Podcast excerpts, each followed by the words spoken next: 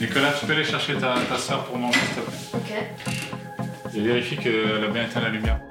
Vous écoutez la deuxième saison de Watt, Objectif 2050, le podcast qui explore les solutions énergétiques pour demain. Épisode 1, sobriété. Et pourquoi moi d'abord? Je m'appelle Margot, je suis journaliste spécialisée dans les questions environnementales et aujourd'hui je m'interroge sur la notion de sobriété énergétique, expression très tendance en ce moment alors que l'hiver va être tendu en termes de production d'électricité. Mais concrètement, ça consiste en quoi être sobre en énergie?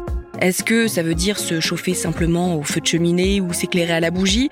La sobriété énergétique, est-ce que ce ne sont que des efforts individuels ou aussi une démarche collective? Est-ce que ce sont au pouvoir public de les impulser ou chacun doit se saisir de ces enjeux? J'ai rencontré un couple justement et leurs deux enfants de 11 et 14 ans. Et depuis 6 ans, cette famille a mis en place plein de choses pour devenir sobre.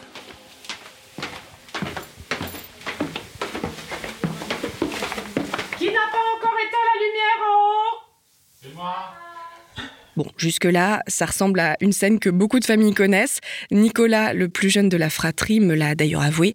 La lumière, hein, c'est souvent lui. Parce que j'ai peur du noir. Sa sœur Margot confirme. Sauf qu'il laisse vraiment toutes les lumières allumées, même celle de la salle de bain. Bon, j'ai déjà une première réponse. On ne s'éclaire pas à la bougie. Loin de là, dans la famille sobre, je demande donc Julien, le père, un tantinet geek. C'est des ampoules connectées.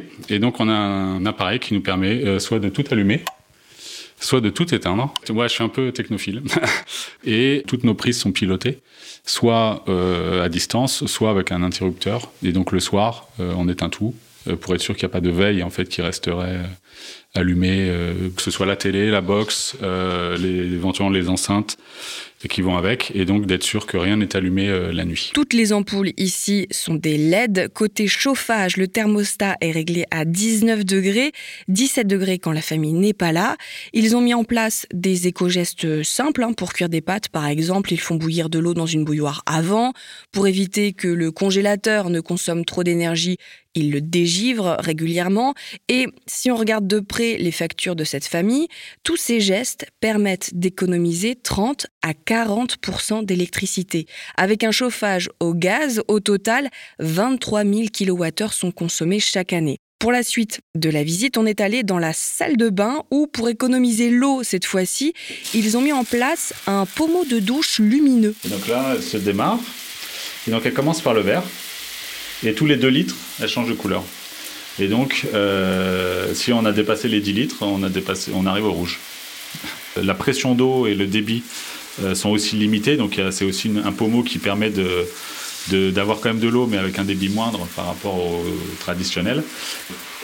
En 2018, on était à 68 mètres cubes d'eau globale à l'année. Et en fait, on, on perd 2 mètres cubes tous les ans. Donc on est à 64, 60, on a même été jusqu'à 52 mètres cubes à l'année. Ça a aussi passé par euh, de la captation d'eau de pluie pour le jardin, etc. Donc on a fait des efforts, euh, pas des efforts, mais finalement de la, du bon sens. Et pour la petite anecdote, le temps de cette démonstration, le pommeau de douche est passé de vert à bleu, soit 2 litres d'eau partis dans les canalisations. Ça fait réfléchir quand même. J'ai ensuite suivi Carole, la mère de famille. Donc voilà, là on a donc monté l'escalier, ça mène à la chambre de ma grande. Donc euh, elle, euh, la porte est tout le temps fermée de toute façon.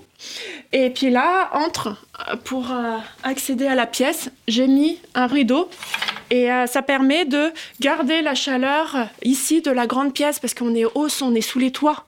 Donc déjà, c'est pas facile à, à chauffer. Donc euh, le peu qui chauffe, on essaie de le concentrer le plus possible là. On est à 19 depuis, euh, depuis des années. Donc, qu'est-ce qu'on fait de plus On descend à 17, mais travailler à 17 degrés dans une pièce, c'est pas possible. Donc, oui, on rajoute les plaids, on s'est bien adapté à 19 degrés dans une pièce. Mais euh, pour ceux qui le font déjà, c'est quoi la solution? Je peux comprendre la frustration de cette famille qui, en plus, mise à la fois sur la sobriété et l'efficacité énergétique, notamment avec sa voiture électrique. C'est peut-être l'occasion de faire un petit point justement sur la différence entre sobriété et efficacité énergétique, non? Comment ça marche?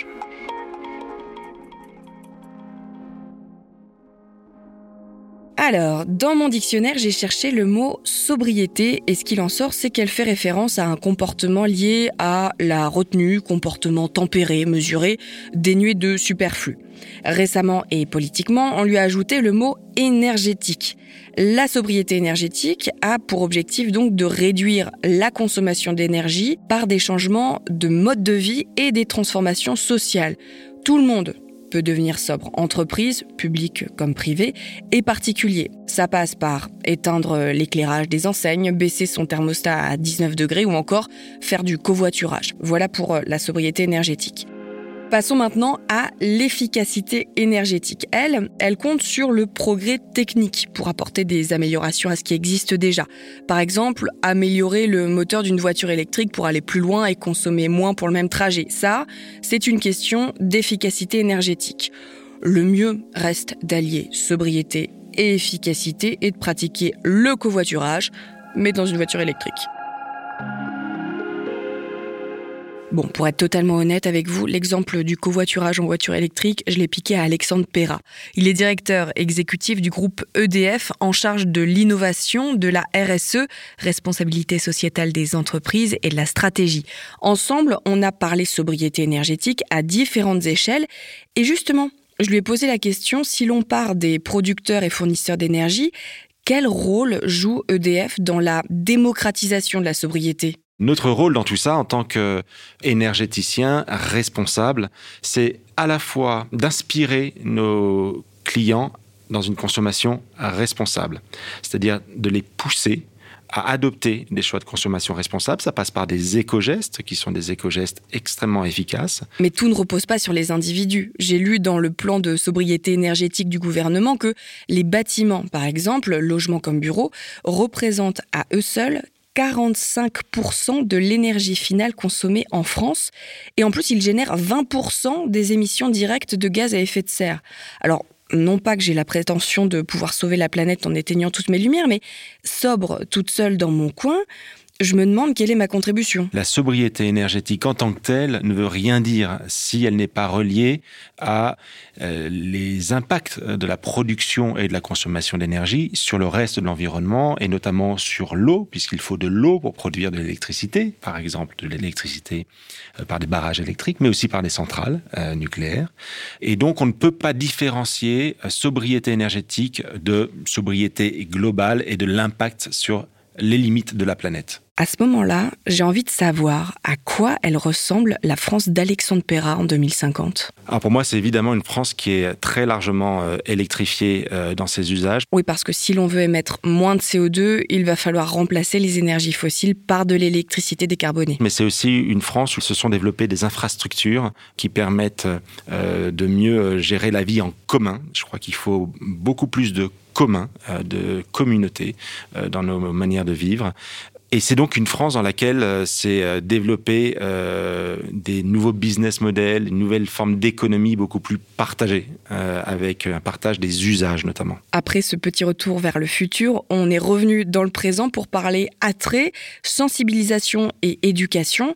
Alexandre Perra a même pris son propre exemple. J'ai des enfants, quand je les éduque, je leur apprends qu'on ne se sert pas plus à manger que ce qu'on ne peut manger comment on, rend cela désirable? Eh bien En comprenant les impacts de notre consommation. Je pense que euh, quand on comprend les impacts de sa consommation et que donc on décide euh, de diminuer sa consommation, d'une certaine manière, on gagne quelque chose dans la perception de euh, son existence sur la planète. Et je crois que ça, en soi, c'est un progrès qui peut être désirable. Je le vois comme un véritable progrès. Et puis, il y a un levier qui est important, auquel on ne pense pas beaucoup, mais qui est la publicité. Euh, je crois que la publicité a un vrai rôle à jouer.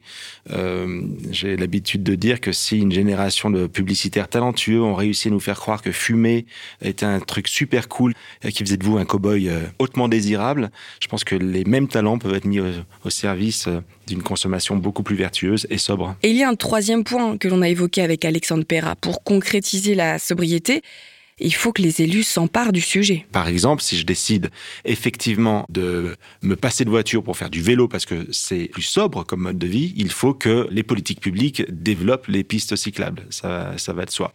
Et puis entre ces deux échelles, eh bien effectivement, il y a nos relations interpersonnelles, euh, les petites communautés euh, d'amis qui euh, se lancent des challenges ou qui, tout simplement, interagissent.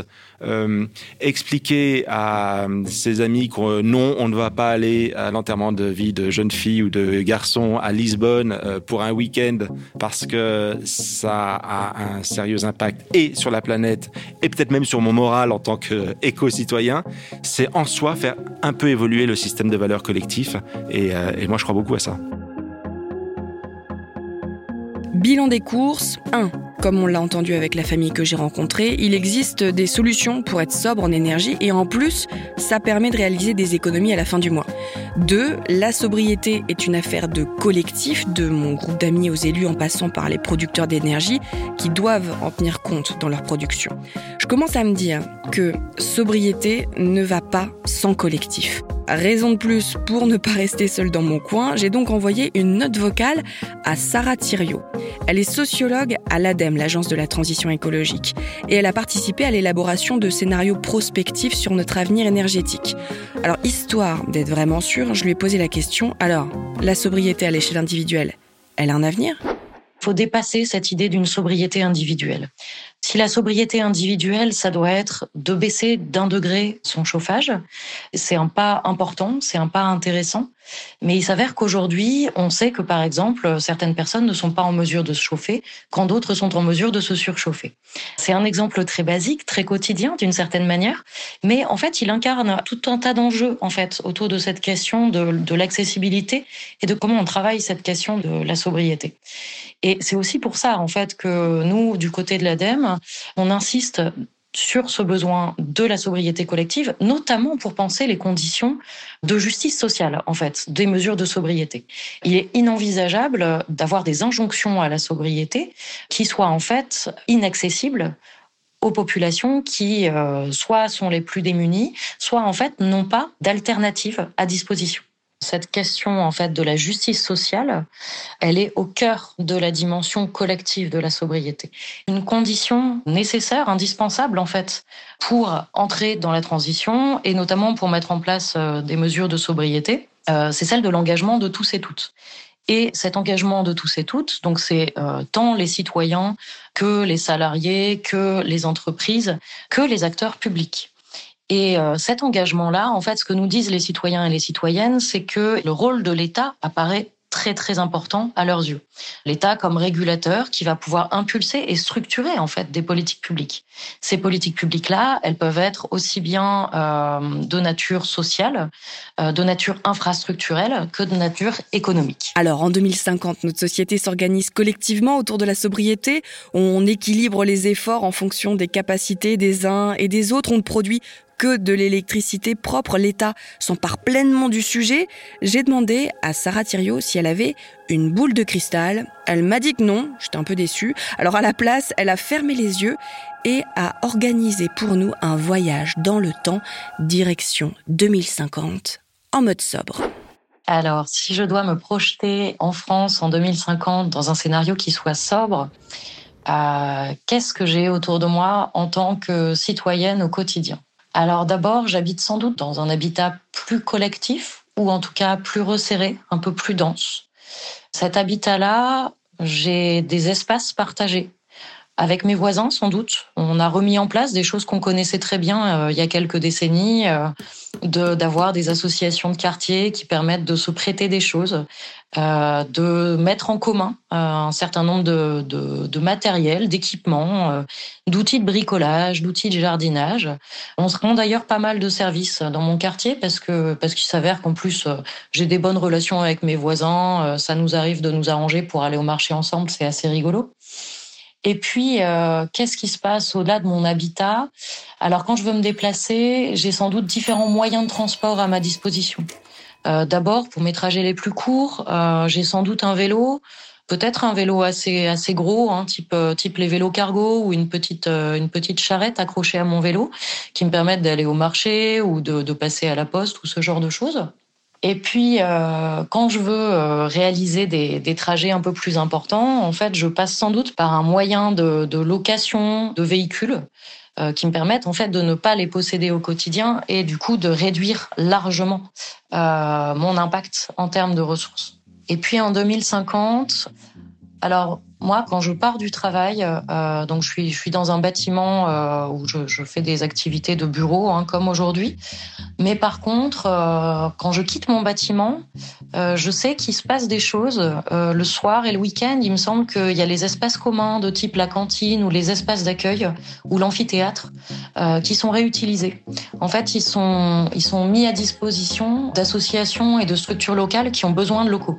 ça, c'est la mutualisation des espaces et c'est aussi une, dimension très forte de la sobriété et qui, là encore, euh, ne va pas euh, uniquement euh, cibler les individus, mais aussi les organisations, qu'elles soient publiques ou privées.